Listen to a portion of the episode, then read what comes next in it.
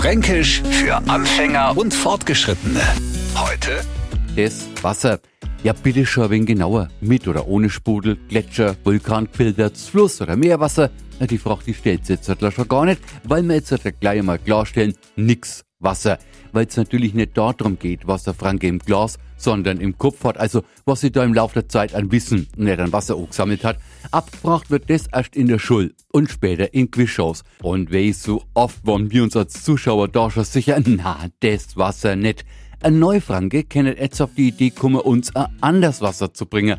Da lachen wir natürlich aus, weil das Wasser nicht da meinen mir natürlich, das weiß er nicht. Fränkisch für Anfänger und Fortgeschrittene. Täglich neu auf Radio F und alle Folgen als Podcast auf radiof.de.